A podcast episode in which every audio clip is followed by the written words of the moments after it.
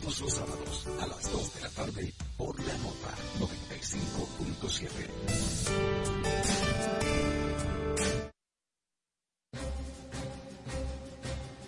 El mundo está en manos de los emprendedores hombres y mujeres que desafían los obstáculos en busca de su objetivo. Y para apoyar esas iniciativas, un grupo de profesionales aportan sus ideas en Freites y su gente.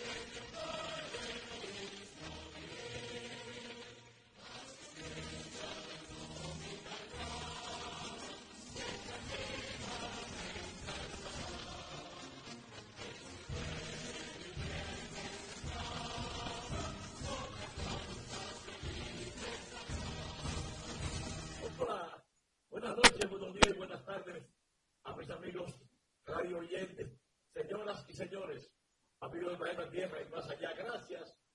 Muchísimas gracias por estar en sintonía con nosotros en este magnífico viernes. Yo estoy eh, aguardando conocer en detalle eh, los temas de la alianza que se plantea la oposición. No pude embonar, no pude conectarme, no sé en qué ha parado esto, que será la noticia política de la semana, pero ha generado muchas expectativas. El plazo para la inscripción de las candidaturas de las alianzas. Pero nadie ha hecho depósito ante la Junta. Ni siquiera el partido de gobierno, que tiene su alianza ya definida y los recursos y, el equipo eh, jurídico para presentarlas. La oposición se plantea eh, una alianza eh, en 17 más o menos senadurías, eh, 140 alcaldías y más o menos los mismos distritos municipales para las, elecciones de febrero. Como las elecciones son en febrero, 100 días antes se deben depositar las candidaturas.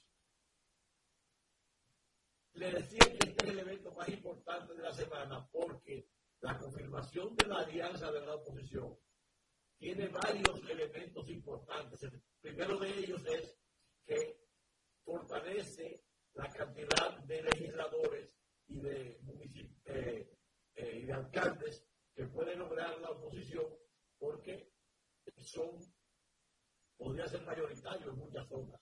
Además, suelta ya, este acuerdo establece que, o establecería, porque no lo conocemos eh, firmado ya, que el de los partidos en alianza, el que quede, el que obtenga más votos de, los tres, PRD, PND y Fuerza del Pueblo, tendría el apoyo de los demás si hubiera una segunda vuelta.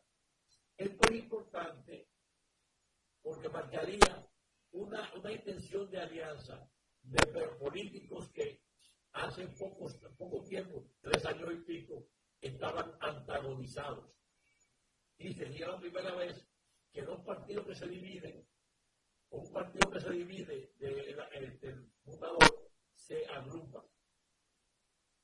Eh, esto habla muy bien de la democracia, porque se muestra que el dominicano, aún teniendo diferencias políticas esenciales, no antagoniza y permite que, que el diálogo aflore y haga pues facilita conversación y los pactos. También esto eh, facilita que las bases de los partidos puedan pues, competir, pero al mismo tiempo ir juntos. No es la primera vez que esto pasa. Ya pasó en, las, eh, elecciones de, del 2020, eh, gente de la Fuerza del Pueblo y del partido de gobierno fueron juntos en las partes eh, municipales y congresuales. Así que es posible que esta, lo que puede tener una, una dimensión mayor y lo que lo, distingue es que son partidos que estaban, aunque tienen el mismo origen, son los alumnos bochistas que se, se puedan reencontrar. Me da mucha alegría que estas cosas ocurran. Ya se vence hoy el plazo y vamos a ver si los partidos no a depositar una por una cada, de las, cada una de las candidaturas. Así que me voy hablando con las entrevistas y vengo un momentito. Sigue en sintonía con Freites y su gente por la nota.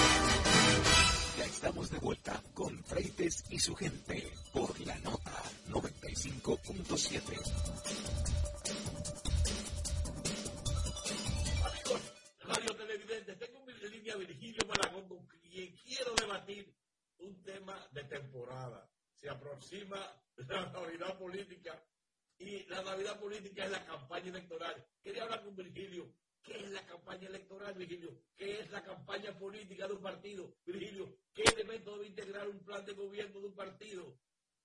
Adelante, Virgilio. Buenas tardes, buenas noches, buenos días.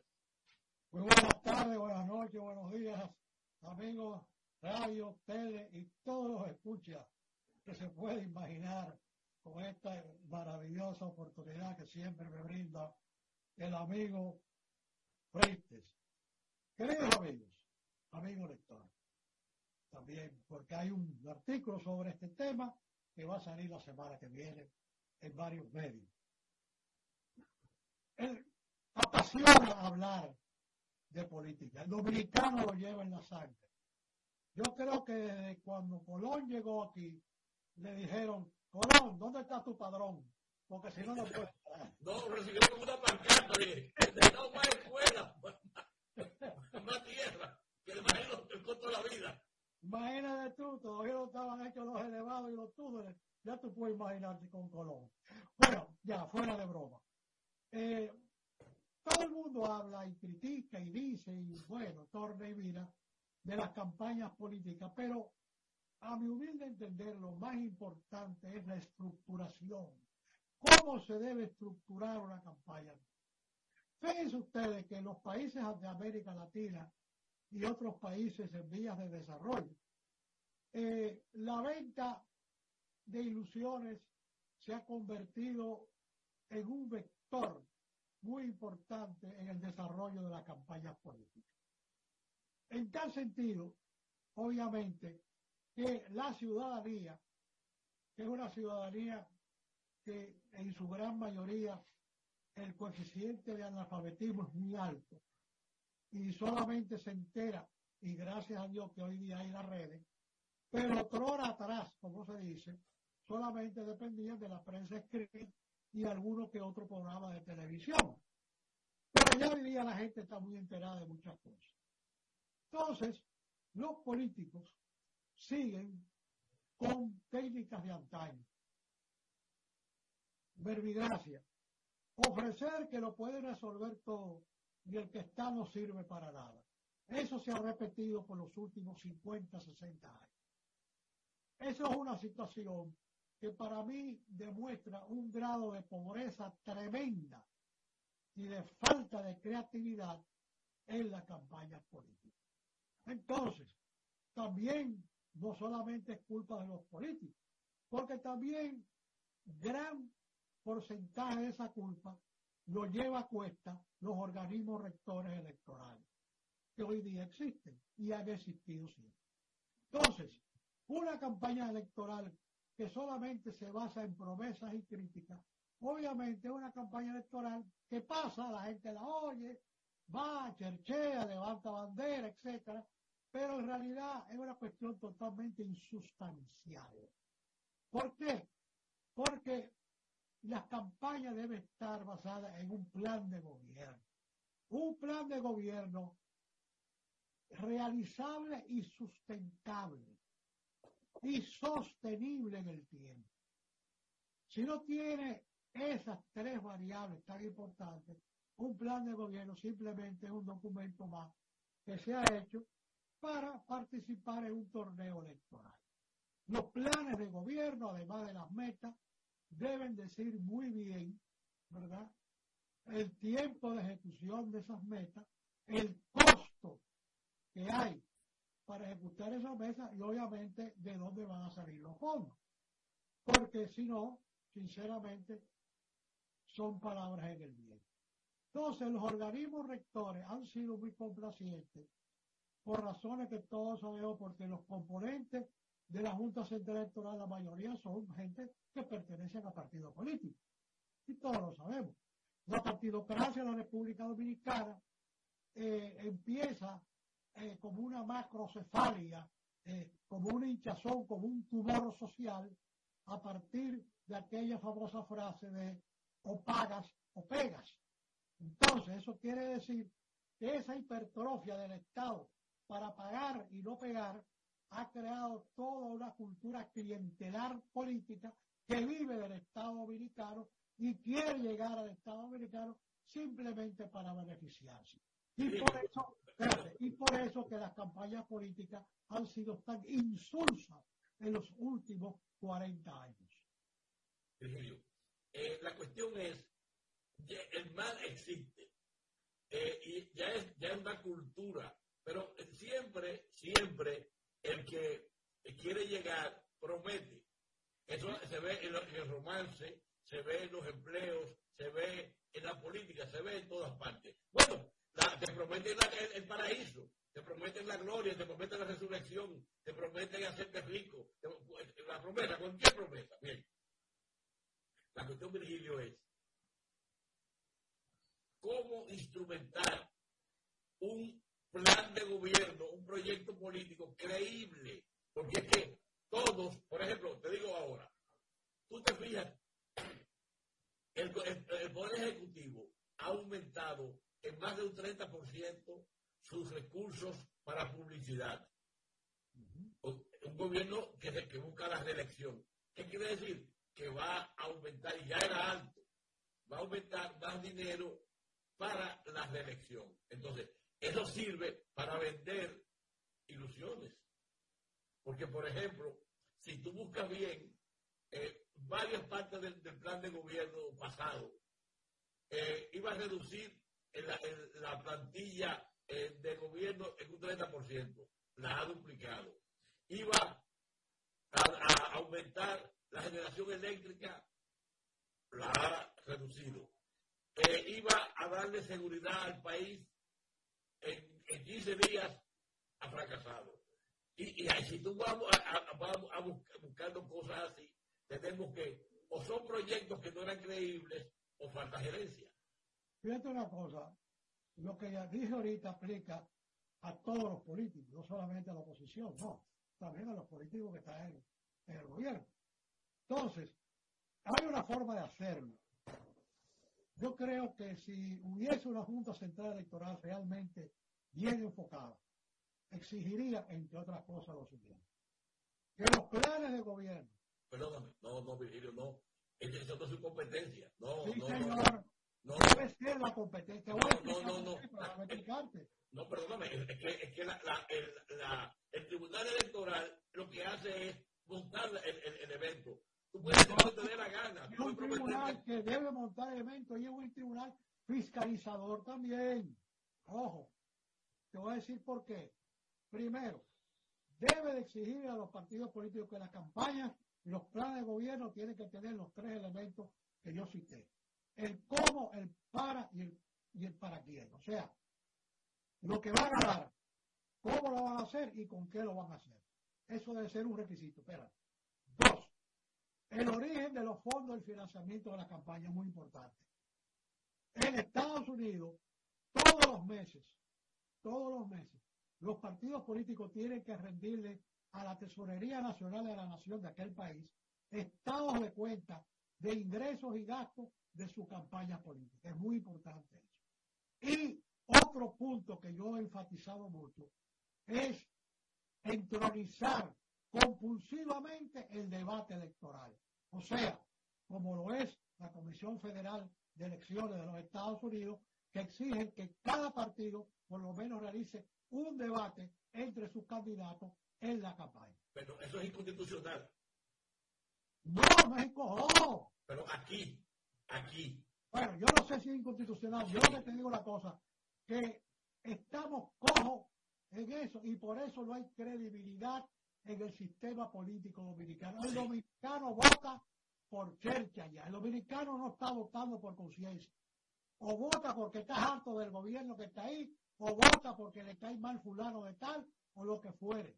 Aquí no hay una conciencia electoral. O sea, el empoderamiento basado en el conocimiento, y el conocimiento lo puede dar esas tres cosas que acabo de decir, no existe en la República Dominicana. Y para mí ese es el elemento más grave que conspira contra la estabilidad social y económica de la República Dominicana. Bueno, Virgilio, es, es el mismo. Lo que, lo que más conspira contra la, contra la democracia es el hambre y la miseria. Eso es lo que más conspira, porque es, la base, la base de, de la estabilidad es la, la, la, el equilibrio entre, entre las clases, de que la gente de abajo coma. Entonces, a partir de ahí podemos sembrar cualquier cosa. Lo que pasa es que la partidocracia fomenta la corrupción. Y cuando hay corrupción hay hambre. Virgilio, volvemos, volvemos a lo mismo. La partidocracia es la base de la democracia. No. Sí, sin partido no hay democracia. No, no, no, no, no, no, no. Mira, yo no soy tan radical como mi ley, porque mi ley se le pasó la mano. Pero yo te voy a decir una cosa. La partidocracia hoy día en la República Dominicana es eminentemente clientelar y por ser tan clientelar y el Estado ser una, una estructura tan hipertrofiada, es que hay tanta corrupción en la República Dominicana. Virgilio, la corrupción tiene dos componentes. Uno de ellos es la falta de controles estatales y lo otro la aplicación de la ley, por ejemplo. Pero eh, fíjate, ahora mismo tenemos en el aire, para que tú veas, un partido que ha aceptado su, su, su, existir en la transparencia, en, la, el combate a la corrupción. Tiene 28 funcionarios que han sido eh, desplazados por, por denuncia de corrupción. Y no hay uno preso, no hay uno que haya ido a los tribunales, no hay uno que haya sido juzgado. Espérate, aguarda, aguarda, aguarda. Y ahora mismo, en este mes, han destapado dos casos de corrupción. El del el acuario y el de Intran, por ejemplo. Y, y, y, somos un partido, somos, es un partido que sabe que está bajo la lupa, una lupa así, porque los contrarios que han sido golpeados por la corrupción o por ser corruptos, están buscando cualquier indicio. Pero fíjate una cosa, hay corruptos que lo han liberado, entonces el problema está en el entramado judicial. Perdón, Virgilio, no. No, no, yo creo que, que, yo creo una cosa. La libertad. Soltaron a Donald Guerrero, soltaron a Peralta para su casa, a la parte de la familia Medina Sánchez. Perdón, no, más. Eso, pero, pero Entonces, eso es la ley. no, dime Eso es la ley. Virgilio, oye esto. ¿cuál ley? ¿Cuál ley? Es una ley que se usa de una forma interpretativa por los abogados de la defensa en beneficio de su cliente. Por Dios. Virgilio, No perdóname. Pero yo soy, yo soy constitucionalista. Mira esto, Virgilio. Oye lo que dice la la Constitución. revolución, yo estaba afuera. Eh, Oye, oye la Constitución. Lo que dice. Todo el mundo es inocente hasta una condena irrevocable. Oye, entonces, a partir de ahí, de que todo el mundo es inocente hasta una condena irrevocable, Virgilio, Tú tienes derecho a estar en tu casa, a estar en libertad hasta que te condenen.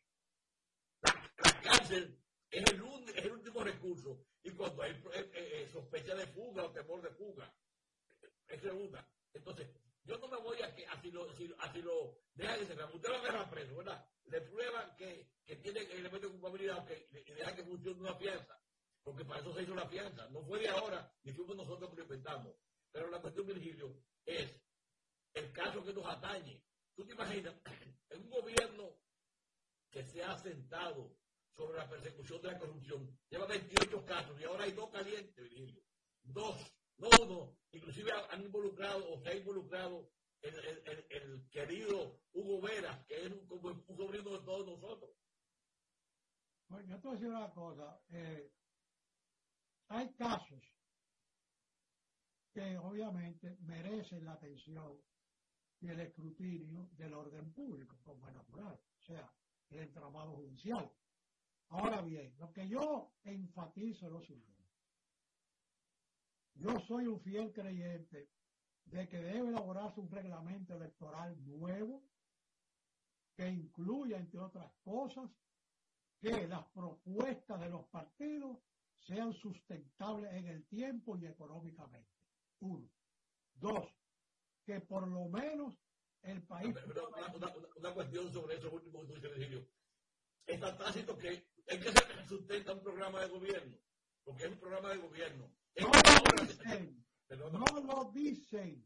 Perdón, Virgilio, te voy a decir, ¿con qué cuarto se va a hacer el metro? Con el presupuesto. Claro, pero tiene que... Ya, Sí, pero tiene que identificar la fuente de presupuesto. El presupuesto, no, perdón, ese es ese, el papel cuando tú llegas, porque el, presupuesto es un, es un presupuesto, no es un dinero. Cuando tú llegues, ¿de dónde vamos ahora el presupuesto? ¿Cuál es?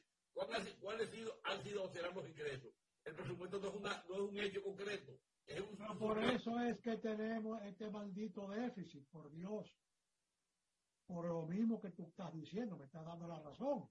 Entonces, yo lo que le pido al organismo que rige la parte de las elecciones es que en su reglamento debería de incluir, además de que cada propuesta electoral fije una fecha probable, porque obviamente es probable, pero también identifique la fuente de financiación y de sostenibilidad de esa propuesta, también que haga posible la celebración de debates electorales para que la ciudadanía los oiga entre ellos, porque no es lo mismo que hable A solo y que hable B, que cuando A y B están tete a tete y ahí es donde realmente el pueblo se da cuenta quién está hablando bullshit y quién está hablando realidad. Entonces, la tercera parte, la tercera parte es exigirle los estados financieros mensuales de gastos e ingresos de cada partido político como lo hace el organismo electoral norteamericano. Que eso sí hay que hacerlo. Eso sí es un control real de que no se pueden aportes, entre comillas, de origen dudoso a las campañas electorales de nuestros países. Totalmente de acuerdo con eso creo que la ley existe, pero siempre hay eh, fisuras que, por las cuales se cuelan las malas acciones. Pero volviendo, quiero que puntualizarte el tema de los debates. Porque el, debate no es más que una exposición de dos retóricos o de tres. O sea, para mí, eso es quien tenga mejor capacidad de comunicación va, va con ventaja. Pero mira esto. La ley dice que tú puedes creer en lo que tú quieras y decir lo que tú quieras. Lo que tú no puedes atentar contra la estabilidad del orden público y la buena costumbre. Entonces, eso es muy amplio. Tú no puedes, no puedes obligar a nadie a que hable. No. Una persona que lo agarran con el, con el cadáver y eh, en la presunta arma de, homicida. Y tú no puedes obligarlo a que admita o, que, o, rechace la, culpabilidad. La ley lo protege. Yo soy partidario del debate. Claro que sí. Porque ahí tú vas a ver cuánto domina el, el infrascrito el tema que enarbola. Bien. Pero estamos hablando de la estructuración del plan de gobierno, de la campaña política. eh, una campaña política tiene muchísimos, muchísimos elementos. Pero todo el mundo sabe cuáles son los elementos principales. Salud, educación, vivienda, empleo, seguridad nacional, transporte, limpieza. Eso lo sabe todo el mundo. Ya esos renglones están muy manoseados. Por, eso es que yo digo, Virgilio, que los temas, los temas estructurales no tienen solución. Hay que eh, eh, mejorarlos. Por ejemplo, he hablado de cuatro o cinco, que en cuatro años no se mejora. El, que lo prometa cambiar está hablando mentiras. Pero, por ejemplo, yo oí a Leonel Fernández hablar esta semana, esta semana o semana pasada, creo que fue esta semana, sobre un tema que es la educación.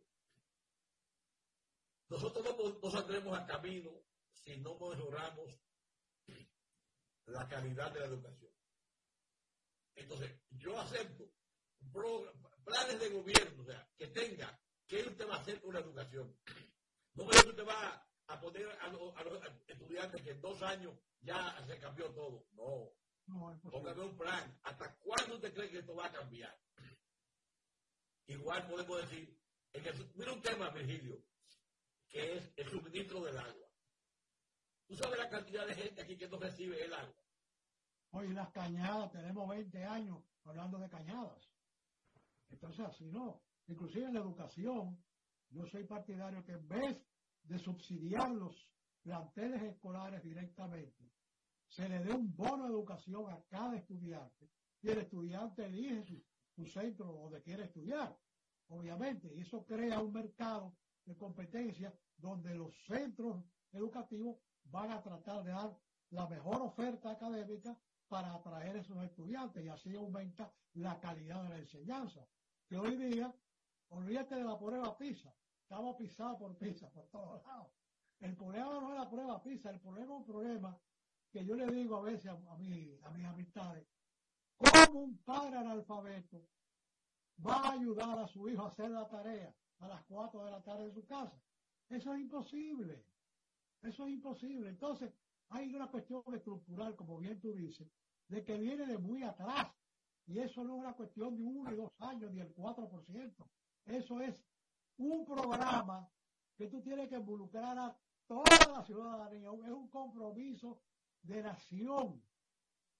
Si no se logra eso, que para mí sería uno de los puntales de cualquier plan de gobierno, tratar de lograr un compromiso de nación con la educación, que es más importante que el tema haitiano, que la geopolítica, que si Ucrania, eso es pendejado. El problema grave de nosotros es que no hay un compromiso de nación para la educación. Y yo creo que ya se nos está quedando corto el tiempo para eso. Creo. Eh, nunca hay pasos fatales para eso. Porque tú no puedes decir que ya, ya fracasamos, vamos a abandonar esto. No. No, hay que ponerle más acento al tema. Pero Virgilio, lamentablemente el tiempo como que está marcando, que tú y yo hemos hablado más de la cuenta hoy. Nos hemos entusiasmado con el plan de gobierno y nos hemos quedado eh, nadando en alrededor de, la, de los tiburones. Bueno, y mira que los tiburones en este caso no están en el medio del lago, sino están en la orilla. No, están en todas partes. esperando que salgamos del lago nosotros. Pero, pregúntate esto nada más. ¿Para qué alguien aporta aquí a una campaña política? Depende si es empresario para seguirse lucrando. Cuidado, cuidado, no siga, no siga, yo voy a... Ah, bueno, no no me busques que yo te hablo. Emilio, muchas gracias. Buenas tardes, buenas noches y buenos días. Hola, Adiós, que nos van, nos van a cerrar. A ver, Héctor. Bye bye. Sigue en sintonía con Freites y su gente por la nota.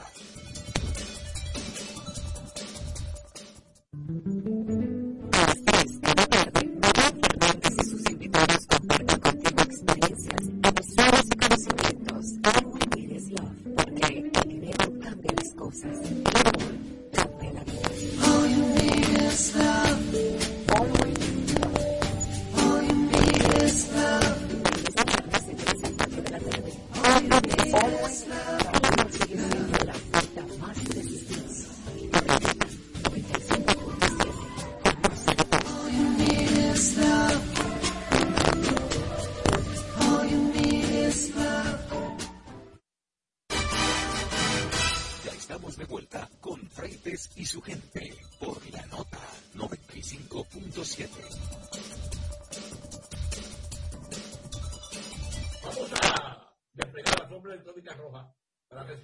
Rosario y su consulta de negocios.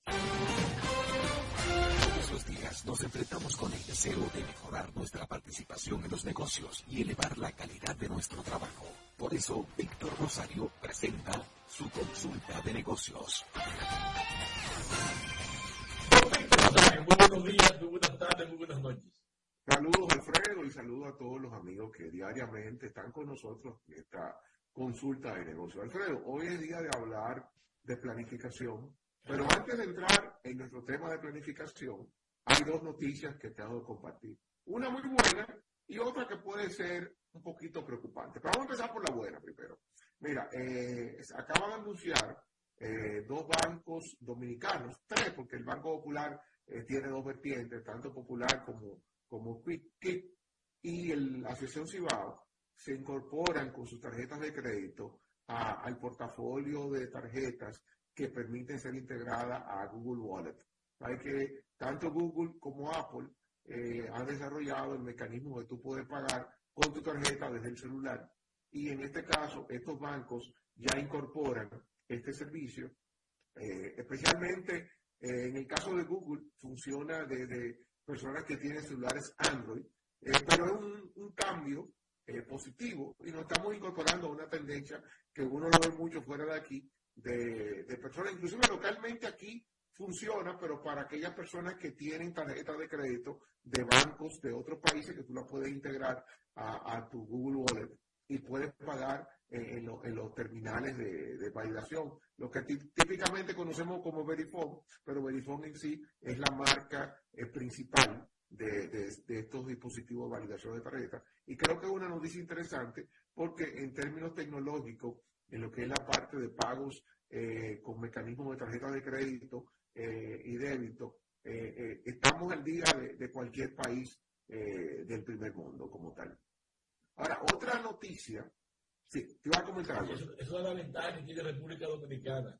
Su adelanto en tecnología le permite hacer muchas innovaciones que todavía Sudamérica no ha llegado. Claro, y, y ojo, hay veces que, no en este caso, pero hay veces que hay cambios tecnológicos en donde nosotros lo tenemos primar, primero que algunas ciudades de Estados Unidos, eh, yo, yo siempre hago la anécdota, me pasó hace un par de años que estando en una cena en la casa de unos amigos en Miami, que viven en una zona eh, cerca de Kendall, ellos me decían en ese momento que ellos a su casa no llegaba internet por fibra óptica, sino internet por cable, y que obviamente estaban limitados a una velocidad X, cuando ya aquí hacía tiempo que teníamos internet con fibra óptica en nuestras casas. Es decir, entonces, esto. Ahora, voy a la segunda noticia, que sí me preocupa. Eh, estaba leyendo una noticia sobre un proyecto de ley que busca eh, crear una legislación que le permita al Estado que ante declaraciones de situaciones de emergencia, el Estado pueda eliminar aranceles a una serie de rubros alimenticios. Es una noticia que tú la lees en principio y, todo se oye muy bonito y es para alegrarse, porque sí, hay momentos en donde el quitar los aranceles eh, le va a llegar un determinado producto X o Y a la población eh, más económica y lo puedes importar de fuera. No, supuestamente, Víctor. No, no, pero no. Ahí voy, espérate. Entonces, esto tiene, es como una cosa que tiene dos caras. Eh, el lado positivo, todo se oye bonito y me encanta la noticia. ¿Dónde me preocupa? Y entro, porque es algo que ya pasó recientemente, hace, no hace mucho tiempo, en donde algo parecido se hizo eh, con algunos rubros, como fue el caso del pollo y otros productos. Entonces tú estás poniendo a competir al productor local que genera mano de obra, que tiene inversión, pero con un productor de otro país, en donde el productor de ese país muchas veces está incentivado por el gobierno, no paga impuestos. Entonces, vamos a poner a competir en condiciones de igualdad. ¿Por qué? Porque si tú y yo estamos compitiendo, sin embargo, a ti el gobierno de tu país te exonera de una serie de impuestos, te da una serie de condiciones particulares, como yo, productor local, que estoy invirtiendo dinero, que pago religiosamente mis impuestos, que estoy generando mano de obra, voy a competir con esto. yo estoy de acuerdo con estas facilidades, pero siempre y cuando al productor local de cualquier rubro tú le crees las condiciones para poder competir en igualdad de condiciones. Hay otra variante, Víctor, que fue lo que pasó en la pasada exoneración. ¿Quiénes se benefician?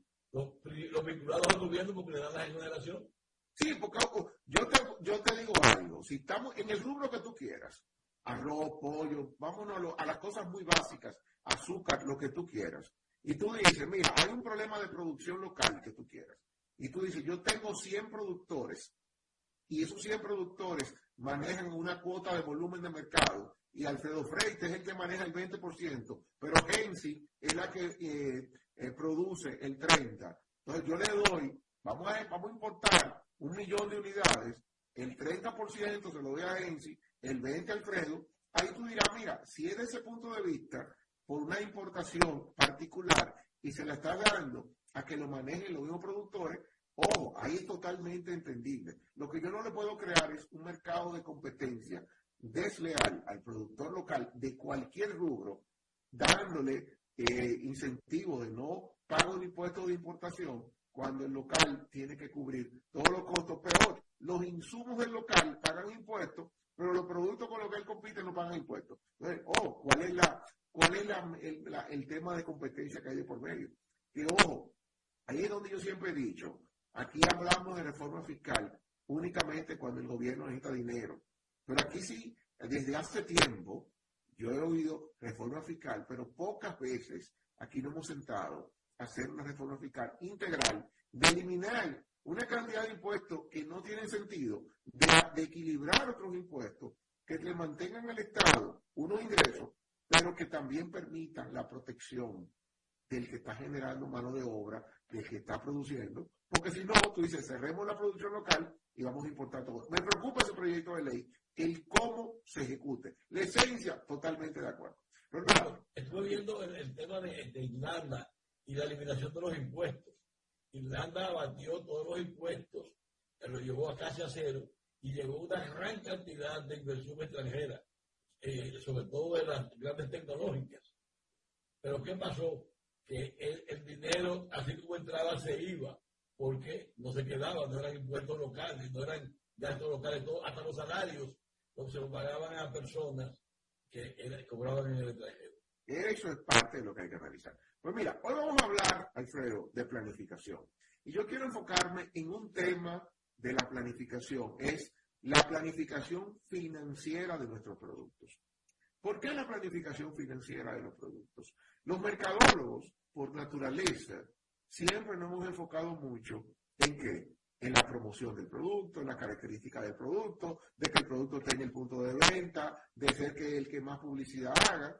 Sin embargo, hacer todo esto y que el producto no sea rentable, ¿qué sentido tiene para un negocio? Al final de cuentas, un negocio tiene que generar utilidades. Un negocio tiene que permitir yo cubrir todos mis costos, todos los gastos administrativos y reportarle a los dueños, a los accionistas, beneficios.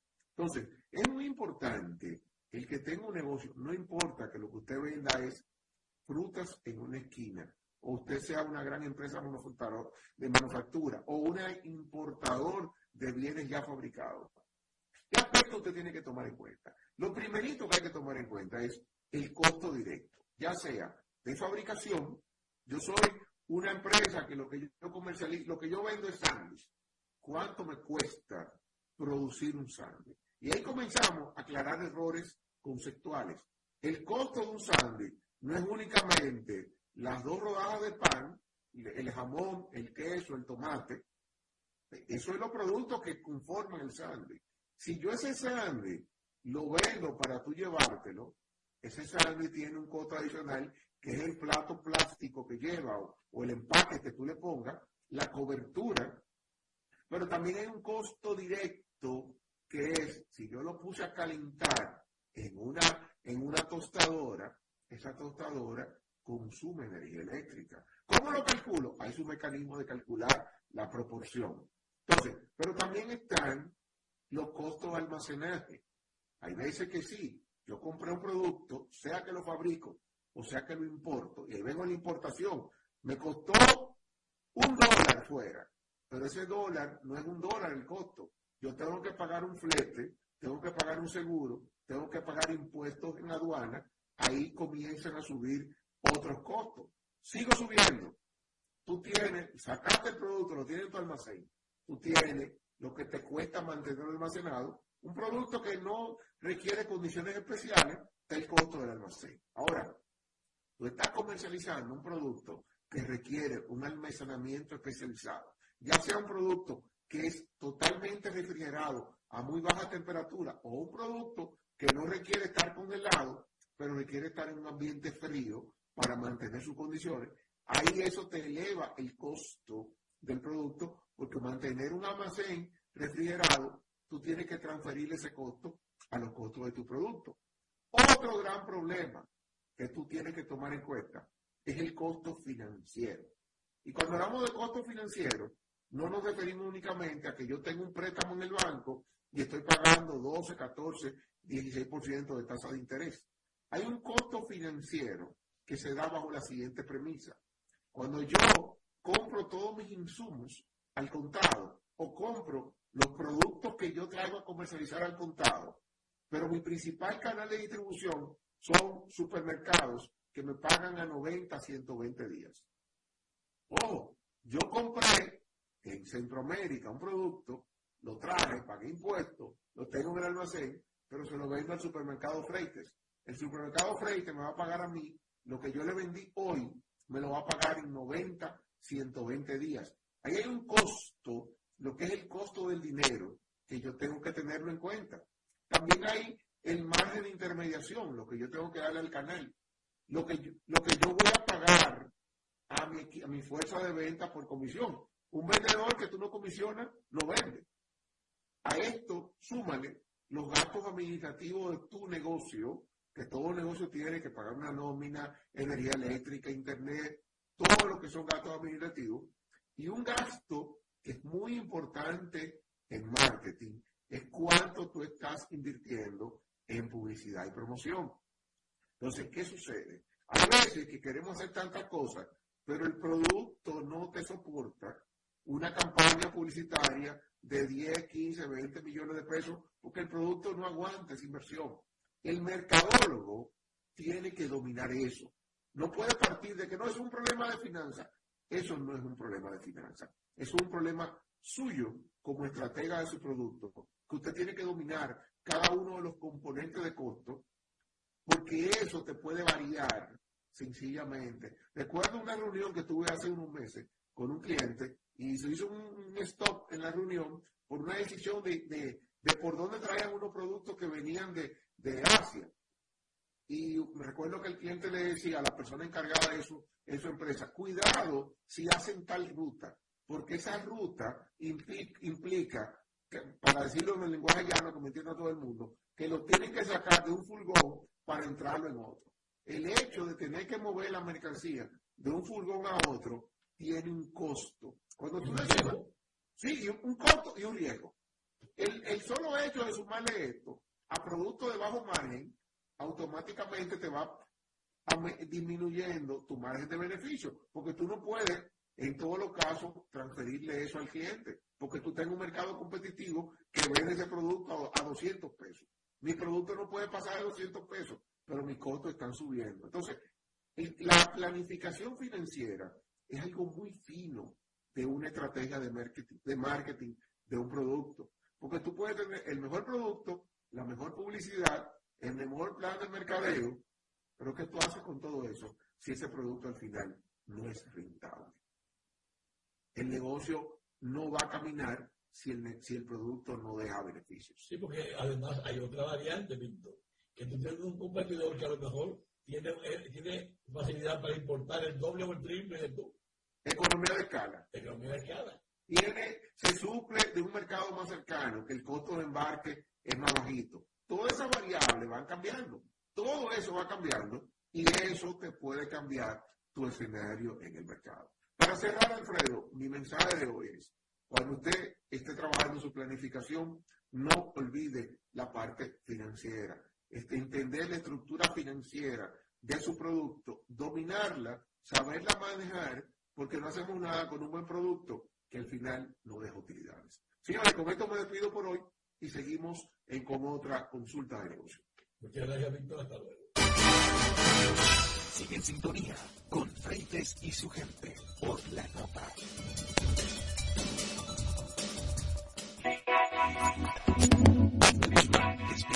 Cada sábado con un contenido fresco y de interés para ti. De calle con la nota. Desde el mediodía a la tarde. Este todos los sábados. Escúchalo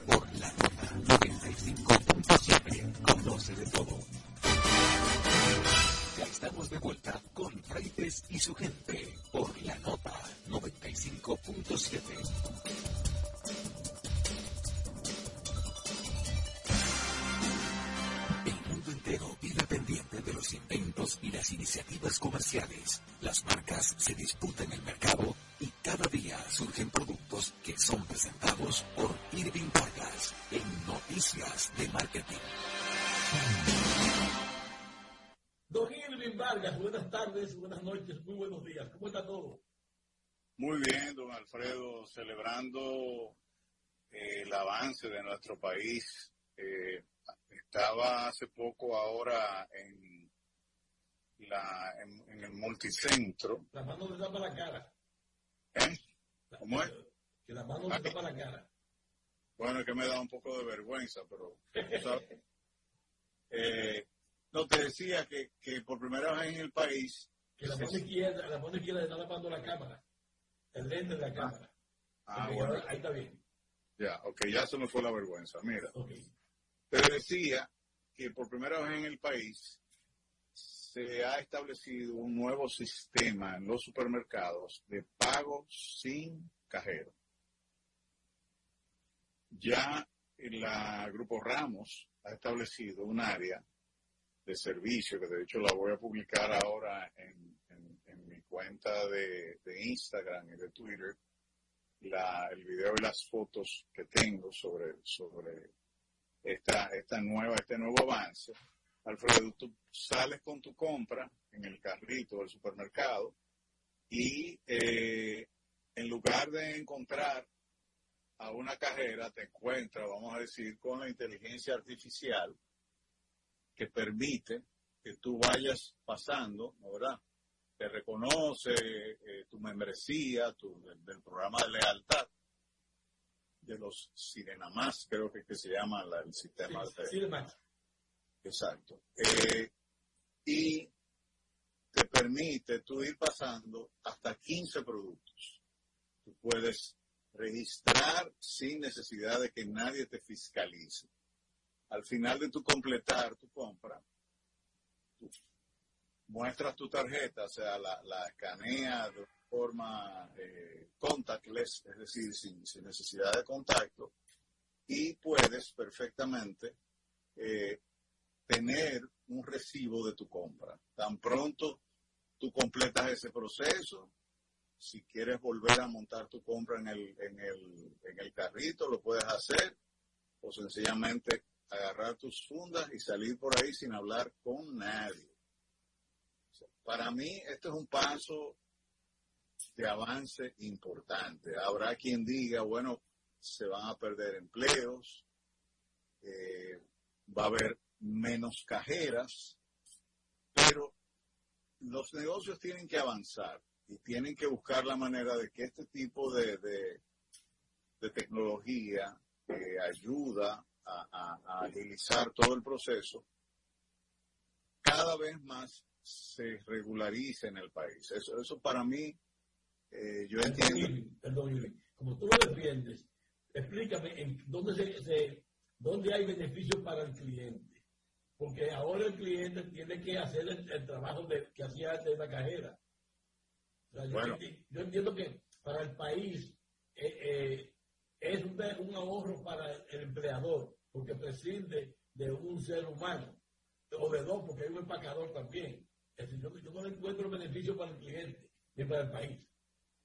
No, Aunque, mira. aunque, aunque ciertamente es un avance y, una- y un beneficio para, para el supermercado.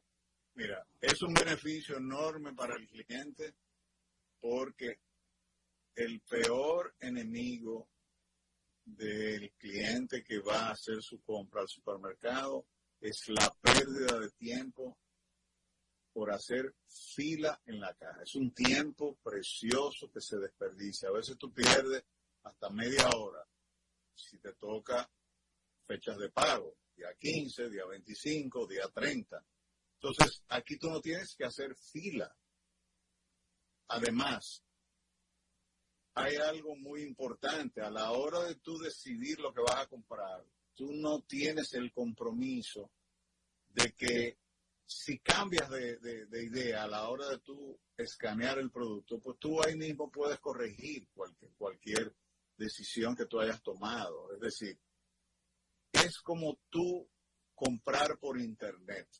Compras, tú decides, tú anulas lo que tú eh, consideras, finalmente viene alguien y te fiscaliza, pero lo más importante es ese proceso de automatización que muchas veces, Alfredo, resulta tedioso porque eh, de repente eh, la cajera no digitó bien un código o se equivocó en, en, el registro de un artículo o sencillamente eh, no estaba de buen humor y tú le dijiste buenos días y no te contestó. O sea, claro, evidentemente el trato humano siempre va a ser algo que yo particularmente prefiero, pero tener la opción de que tú puedas salir del supermercado sin necesidad de hacer fila, de tú tener el control de tu tiempo y de además poder registrar, como te dije, hasta 15 productos en, un supermercado eh, para mí, además, es una muestra de confianza en el consumidor dominicano. Ahora, quien quiera eh, pasarse de listo, recuerden que todas las transacciones están grabadas y lo primero que se le pide es que usted tenga una, eh, una tarjeta, una identificación para que usted pueda hacer el proceso por usted mismo. Don Alfredo, ha sido un placer. Esa era la noticia que le tenía para el día de hoy. Bueno, eh, yo espero que tú vayas para que me des el, el, reporte. No, yo, yo estoy acostumbrado a hacerlo en Walmart, en CBS. No, aquí, perdón, estamos, estamos aquí. Bueno, te, te, mandaré eh, la experiencia en pesos dominicanos. es correcto. Bueno. el lunes, vamos a hablar el lunes sobre eso. Bye bye, muchas gracias. Bye bye. Señoras, señores, amigos del planeta Tierra y más allá, muchísimas gracias por habernos acompañado durante esta semana. Ya cerrando el viernes, podemos decir que hemos tenido una, una semana bien densa en política, como siempre, con muchas expectativas. A todos en nombre de todo el equipo le da las gracias por la sintonía y espero que nos encontremos el lunes para otro programa de este corte. Escuchas la nota 95.7. En Autos, esto no tiene nombre. Por la nota 95.7, conversa de todo.